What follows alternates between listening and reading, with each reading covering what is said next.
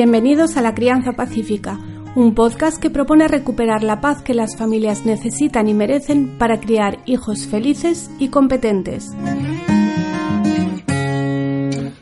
Soy Laura Mascaro y estoy convencida de que cambiando la crianza podemos cambiar el mundo, porque la reforma educativa empieza en tu casa.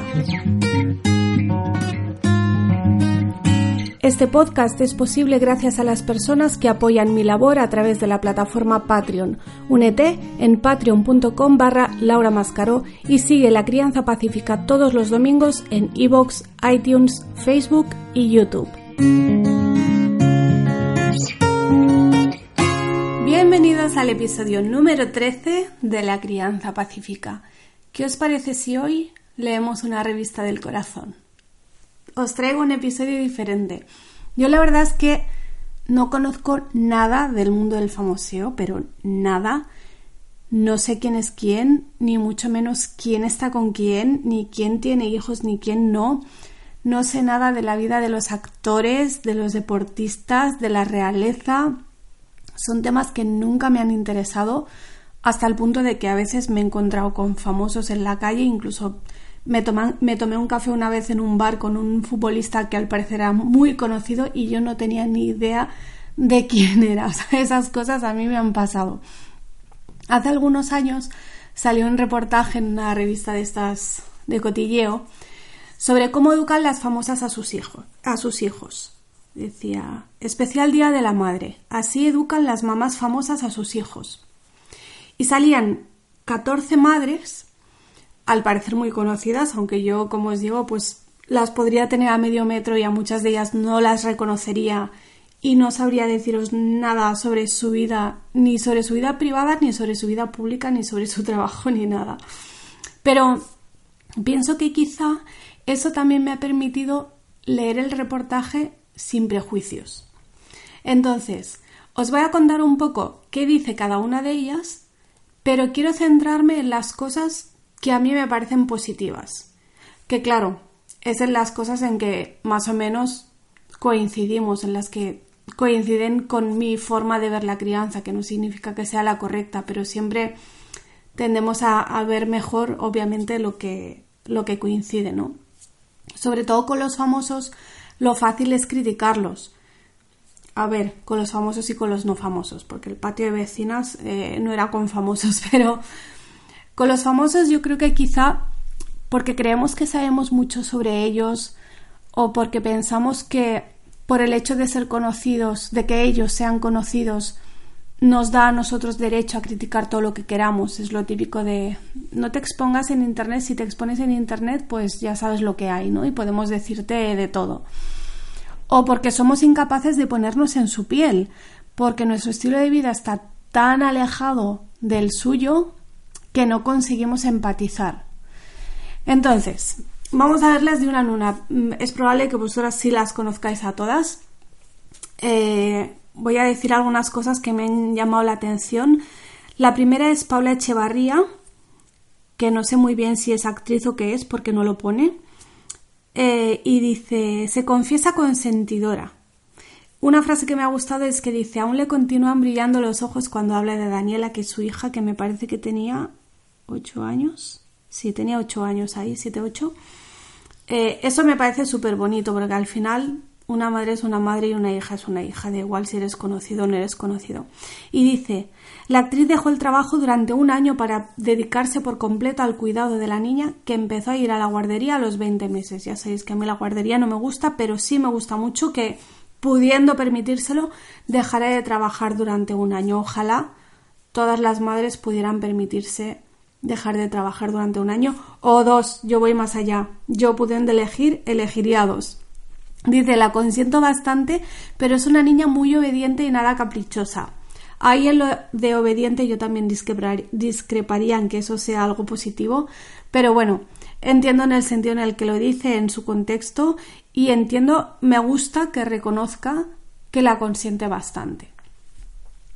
Y luego dice que no puede evitar preocuparse por cómo pueden afectar a Daniel algunas de las noticias que se han publicado en torno a una supuesta separación de sus padres.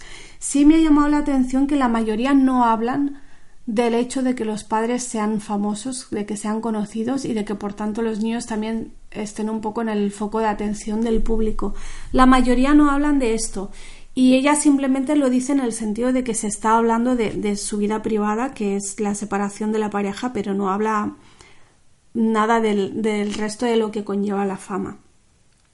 La siguiente es Penélope Cruz, que es actriz y dice que es defensora de la lactancia materna, que lo considera adictivo, me ha hecho gracia también esta expresión, que le dio pecho a su hijo hasta que prácticamente cumplió su primer año de vida. Y con su segunda hija pues no tuvo ninguna duda en que también lo haría.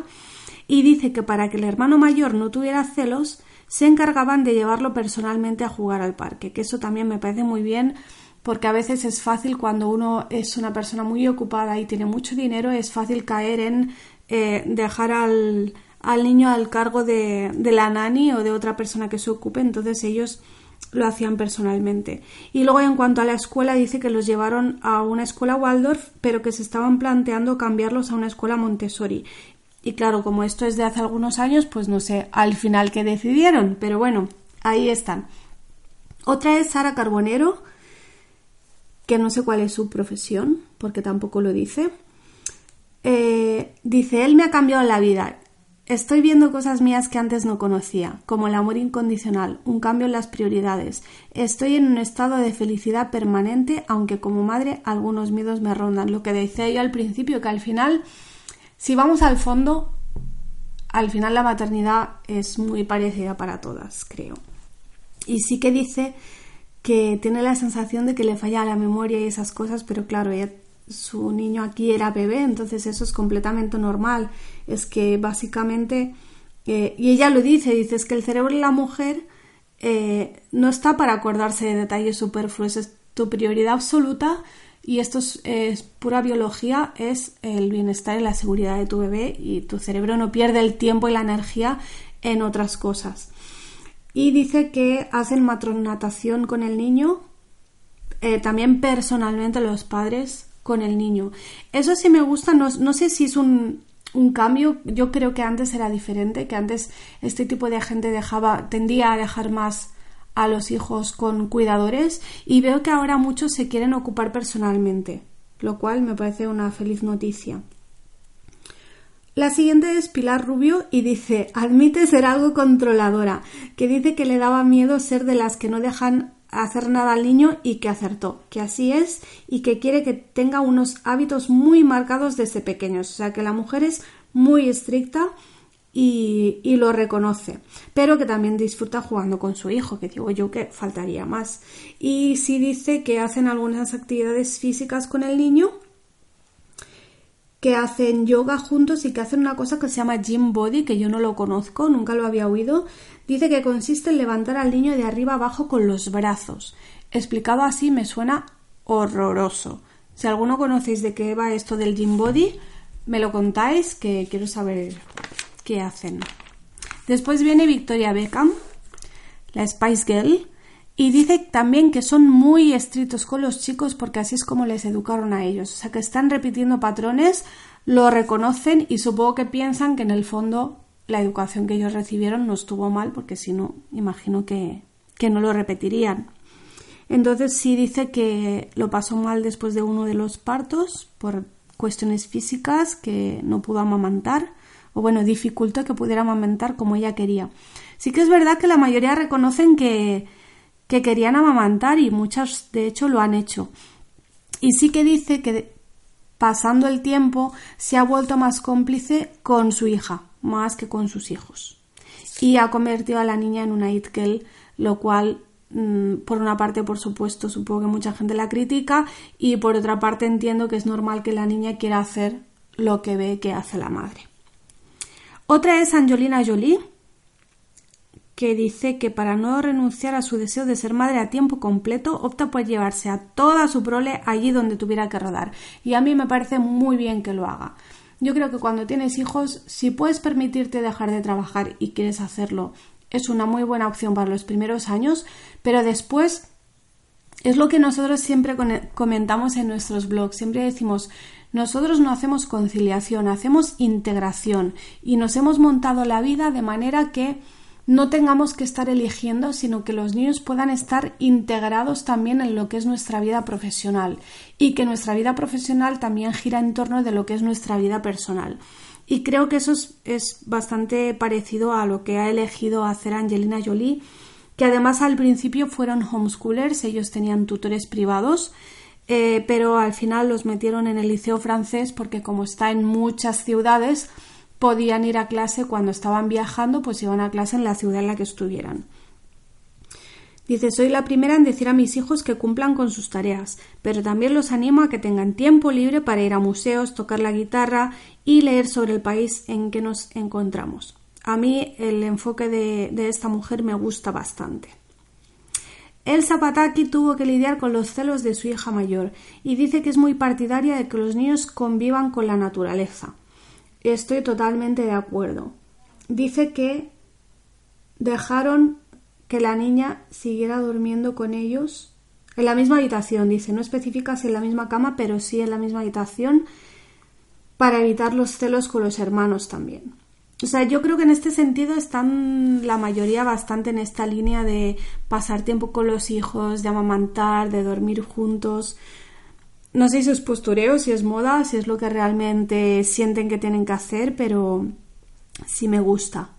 Halle Berry amamantaba a su retoño en los rodajes. Esto, de esto hay varias mujeres que, que han tenido fotos virales porque han amamantado a sus hijos en los lugares más insólitos, en camerinos, en el parlamento, en cualquier sitio donde estuvieran. Dice, ha tenido que lidiar con las grandes diferencias surgidas con el padre y la pequeña. Es, esta es la dificultad que tiene mucha gente. Pero dice que es una niña feliz que ha hecho muchas amigas en el colegio. Así que eh, Shakira, compañera de juegos y profesora de Shakira, yo es verdad que vi un vídeo del que hablan en este reportaje porque le estaba enseñando a leer a su hijo, lo cual le valió muchas críticas, pero es lo mismo que he hecho yo con mis hijos, que les he enseñado a leer desde muy pequeñitos, que además es algo muy divertido y ella lo que dice es eh, que habla mucho en las redes sociales sobre cómo educa a sus hijos, lo cual eh, me parece muy loable.